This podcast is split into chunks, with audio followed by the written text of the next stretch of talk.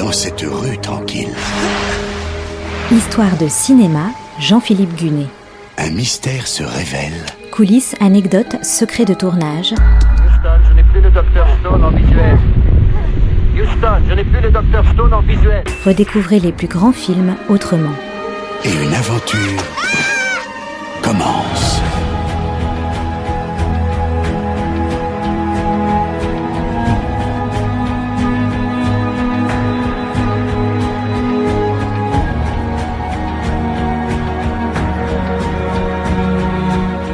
JFK, trois lettres qui claquent, trois initiales identifiables du premier coup, John Fitzgerald Kennedy, le 35e président des États-Unis, assassiné à Dallas le 22 novembre 1963.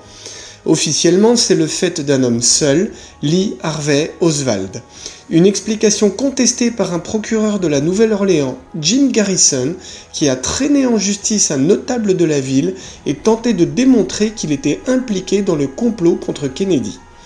Un président assassiné, une version officielle intenable, le combat d'un procureur pour faire éclater la vérité, le sujet était tout indiqué pour Oliver Stone.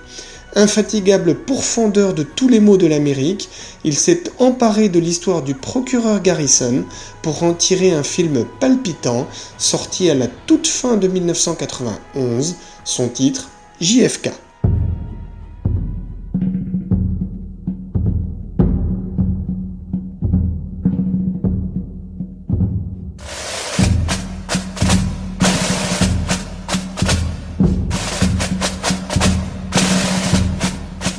Au tournant des années 90, Oliver Stone est déjà une figure de proue du cinéma contestataire.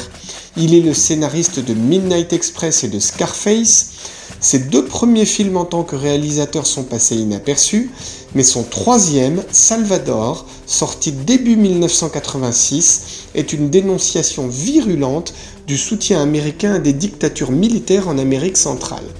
Son film suivant, sorti quelques mois plus tard, lui a valu l'Oscar du meilleur film et celui du meilleur réalisateur. C'est Platoon et aujourd'hui c'est une des œuvres de référence sur la guerre du Vietnam. Et pas question de s'arrêter en si bon chemin. En 1987, nouveau coup de maître. Wall Street est une charge terriblement actuelle contre l'affairisme des traders. En 1989, né un 4 juillet, reste un des films les plus puissants sur la manière dont sont traités les vétérans mutilés au combat. Et JFK dans tout ça? En 1987, Oliver Stone assiste au Festival du cinéma latino-américain à La Havane. Là, il croise dans l'ascenseur l'éditrice du livre que Jim Garrison a écrit sur sa propre enquête sur la piste des assassins.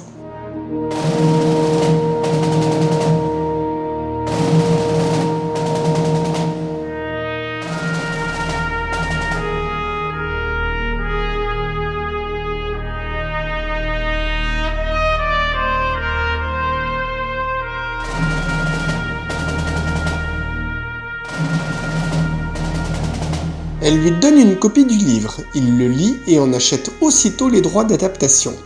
Il paye 250 000 dollars de sa poche pour être sûr de détenir ses droits tout de suite et éviter ainsi qu'il soit préempté par un studio et que le projet se promène dans tout Hollywood. Oliver Stone rencontre Jim Garrison, l'abreuve de questions et veut faire un film sur le complot derrière l'assassinat de Kennedy. Il achète les droits d'un autre livre, Crossfire, The Plot That Killed Kennedy. Les deux livres ne suffisent pas au cinéaste qui embauche toute une équipe chapeautée par une universitaire pour mener des recherches approfondies sur le sujet, et lui-même lit une douzaine de livres supplémentaires. Avec le film JFK, il veut contester ouvertement la thèse officielle, celle qui veut que Kennedy ait été assassiné par un tueur qui agissait seul, Lee Harvey Oswald, une thèse à laquelle il n'a jamais cru.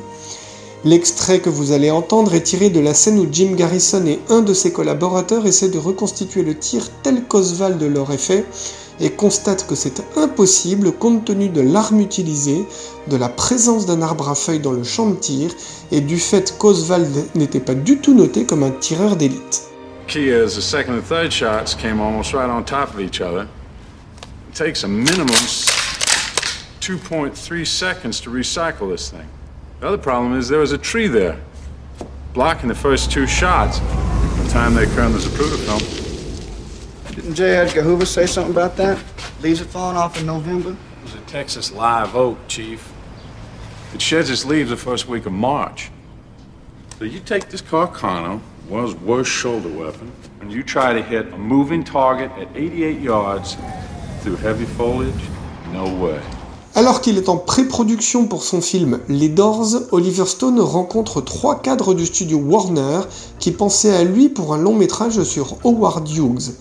Il leur présente le projet de JFK, l'idée plaît, la Warner donne son accord de principe pour un budget de 20 millions de dollars.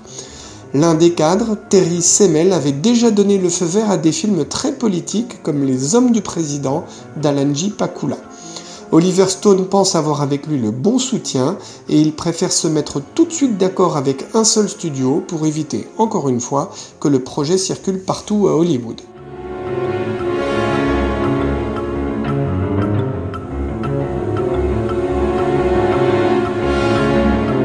Pour écrire le scénario, Oliver Stone demande à un journaliste de collaborer avec lui. Pas n'importe lequel, forcément. Zachary Sklar, qui avait rencontré Jim Garrison et rédigé un manuscrit à propos de l'assassinat de Kennedy. Le cinéaste s'inspire en partie du Rashomon d'Akira Kurosawa, mais surtout du Z de Costa Gavras. Pourquoi Z, me direz-vous? Parce que dans Z, Costa Gavras montre une première fois l'assassinat d'un député, puis le montre une deuxième fois bien plus tard dans le film, sauf que entre-temps, tout ce qu'on a appris permet de revoir le même crime sous un jour différent. Oliver Stone veut user du même procédé avec JFK. L'attentat de Dallas apparaît très vite dans le film, le récit embraye ensuite sur Jim Garrison. Trois ans après les faits, en 1966, il décide de réouvrir l'enquête sur le meurtre du président. Une commission, la commission Warren, avait pourtant déjà rendu un rapport concluant à la culpabilité du seul Lee Harvey Oswald, une version officielle que le procureur Garrison va rapidement démonter.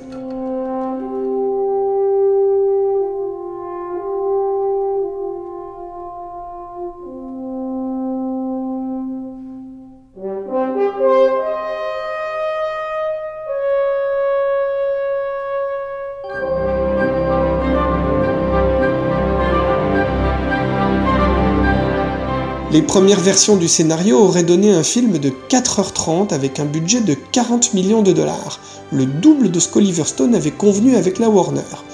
Le cinéaste connaît le producteur Arnon Milchan, le patron de la société de production Regency Enterprises. Milchan est emballé par le projet JFK, il obtient de la Warner un financement de 40 millions. Oliver Stone reprend son scénario pour le ramener à une durée exploitable et le film fera finalement 3h08. La semaine prochaine, je vous raconterai le casting, le tournage, puis le succès du film à sa sortie. Je vous reparlerai aussi du fond du sujet, de la manière dont les querelles à propos du meurtre de John Kennedy ont été réveillées par le film.